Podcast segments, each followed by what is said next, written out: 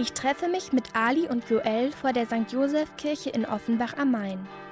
Ali ist zwölf und Muslim, Joel 14 und Jude.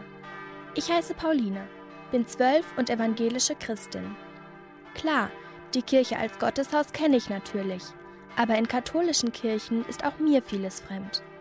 Deshalb führen heute Annalena, zwölf, und Julia, elf Jahre alt, beide katholisch, durch ihre Kirche. Als Messdienerinnen helfen sie oft im Gottesdienst mit.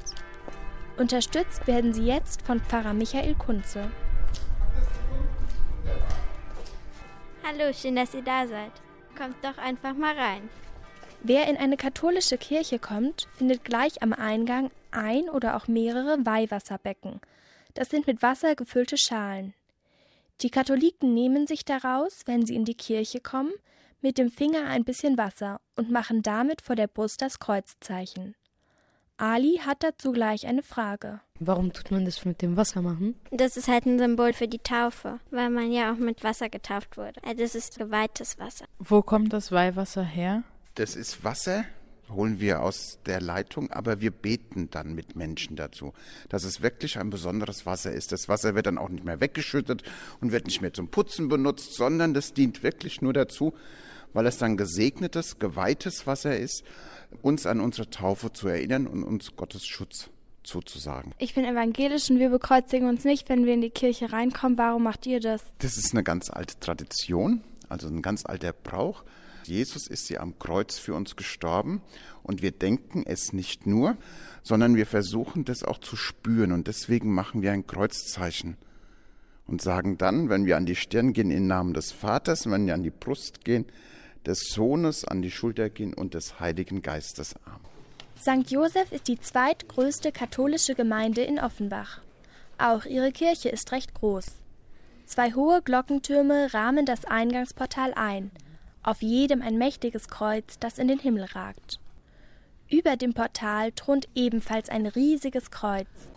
Innen hat die Kirche Platz für mehr als 500 Menschen. An beiden Seiten, da sind Bänke, wo sich die Leute hinsetzen können, die den Gottesdienst mitfeiern wollen. Rechts und links an den Wänden hängen 14 Bilder, das sind die 14 Stationen vom Kreuzweg und die zeigen den Leidensweg von Jesus. Erklärt Annalena.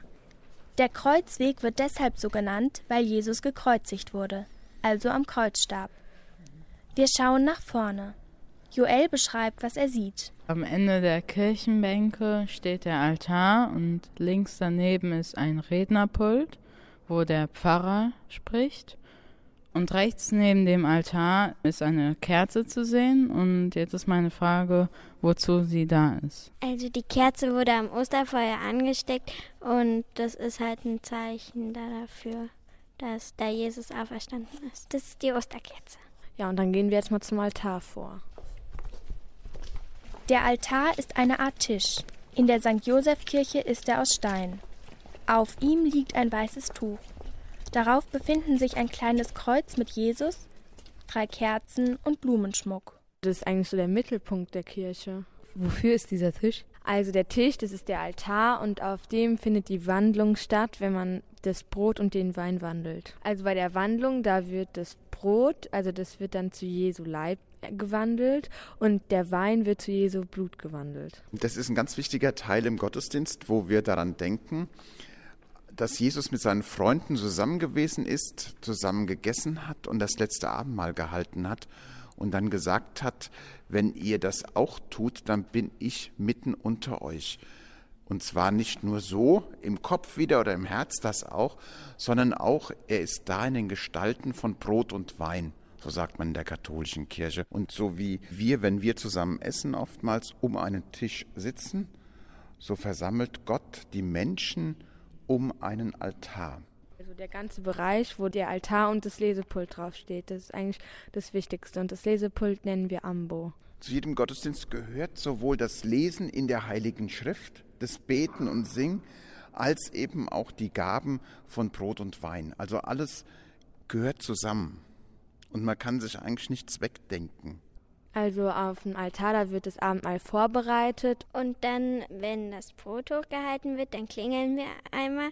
Und wenn der Wein hochgehalten wird, dann klingeln wir auch.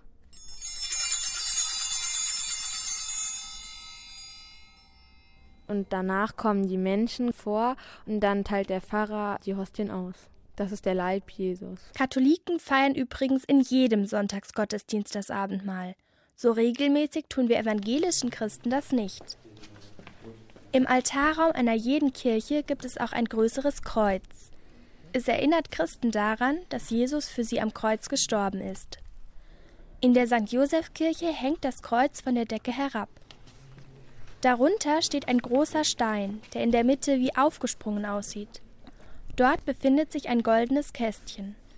So etwas habe ich in einer evangelischen Kirche noch nie gesehen. Das nennen wir Tabernakel, das Ganze, und da sind die Hostien drin, die ja dann auch im Gottesdienst ausgeteilt werden beim Abendmahl. Das sind die gewandelten Hostien, also das gesegnete Brot, was ja für uns bedeutet, Jesus ist in diesem Brot mitten unter uns. Und dann ist das Brot für uns so wichtig, dass wir das nicht einfach in den Schrank räumen, sondern sagen, nee, wenn Jesus da drin ist, wenn wir in diesem Brot Gott begegnen, dann haben wir einen besonderen Ort, und das nennen wir Tabernakel. Und Tabernakel heißt auch Zelt oder Hütte. Das ist die Wohnstatt für Jesus. Links neben dem Tabernakel ist das ewige Licht. In den Tagen vor Ostern ist das Licht nicht an, weil da im Jesus noch nicht auferstanden ist. Und das ist jetzt sozusagen das Licht für die Auferstehung. Das ist eine Kerze, die wird immer wieder erneuert. Daran erkennt man auch zum Beispiel den Unterschied zwischen einer evangelischen und einer katholischen Kirche. Wenn irgendwo in einer Kirche ein ewiges Licht brennt, so eine rote Kerze, dann ist es eine katholische Kirche. Also im Judentum gibt es auch so ein ewiges Licht, das nennt sich Ner Tamid. Und ja, es leuchtet genau wie hier in der Kirche immer.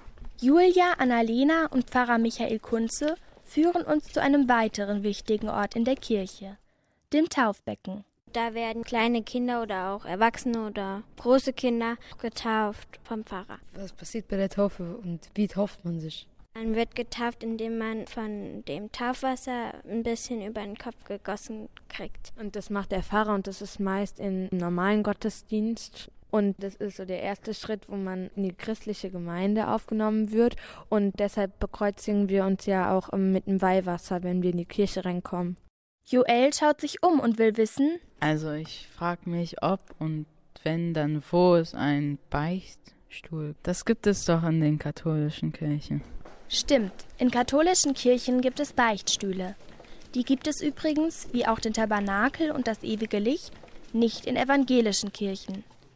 Wir entdecken jeweils einen Beichtstuhl rechts und links neben den Kirchenbänken. Sie sehen ein bisschen aus wie große Schränke, in die man hineingehen kann. In der Mitte hängt ein Tuch. Da seht ihr in dem Beichtstuhl. Es ist alles dunkel da drin. Normalerweise gibt es da auch Licht. Auf der einen Seite sitzt der Pfarrer und auf der anderen Seite sitzt jetzt derjenige, der beichten möchte. Und dazwischen ist halt so ein graues Tuch. Also man kann halt den anderen nicht so richtig erkennen. Man sieht jetzt nur Umrisse. Also man geht meistens zum Beichten, wenn man jetzt was Falsches gemacht hat oder was Schlechtes gemacht hat. Also dient die Beichte der Seelsorge. Ja, ich muss dazu sagen, wir haben hier noch ein Beichtzimmer.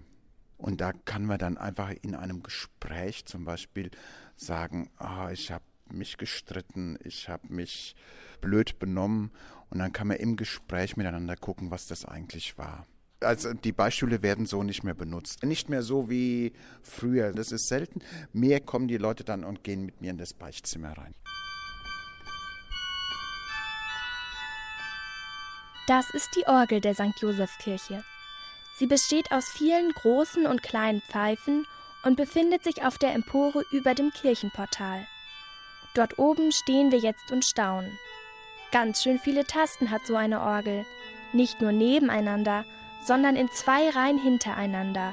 Außerdem Pedale für die Füße und Register, mit denen man den Klang der Orgel verändern kann. Die Orgel dient natürlich dazu, dass wenn die Gemeinde singt, wir singen im Gottesdienst immer sehr viel, dass die die Gemeinde unterstützt in ihrem Gesang. Also ich glaube, das ist eine sehr hohe Position, wenn man Orgel spielt, weil alle Leute gucken jemanden zu und also ich selber würde sehr nervös sein. Aber Ali, ich kann dich beruhigen, den Organisten sieht man nicht. Die Leute gucken vorne auf den Altar und der Organist sitzt hinten in der Kirche. Und wenn du dich auf den, das nennt man dann Orgelbock, wo der Organist drauf sitzt, wenn du dich einmal drauf setzt, und da muss man in den Spiegel gucken, damit man in die Kirche reinschauen kann. Siehst du das? Genau. Also dann ist es nicht ganz so nervös. Aber ich muss dir sagen, wenn ich hier spielen würde, wäre ich ganz schön nervös auch. Wir sind am Ende unserer Kirchenführung angelangt, obwohl zur Kirche noch viel mehr gehört. Die Sakristei, in der sich der Pfarrer für den Gottesdienst umzieht, das Pfarrhaus, in dem Pfarrer Michael Kunze wohnt und in dem auch das Gemeindebüro ist, der Kindergarten und die Gemeinderäume. Jetzt rufen die Glocken der Offenbacher St. Joseph Kirche die Gemeindemitglieder zum Gottesdienst. Bevor wir uns verabschieden, haben wir noch eine letzte Frage. Was mögt ihr an eurer Kirche besonders gern? Dass es halt eine ganz tolle Gemeinschaft hier auch ist und ich fühle mich hier äh, wie als wäre das mein zweites Zuhause. Ja, das ist halt auch so bei mir. Die Kirche ist ja so Art 1, also das ist ja alles, wo man sich hier so am meisten wohlfühlt. Ich fühle mich in unserer Kirche überall wohl. Das ist wirklich so. Es kommt dann immer auch auf das drauf an, was im Augenblick gemacht wird.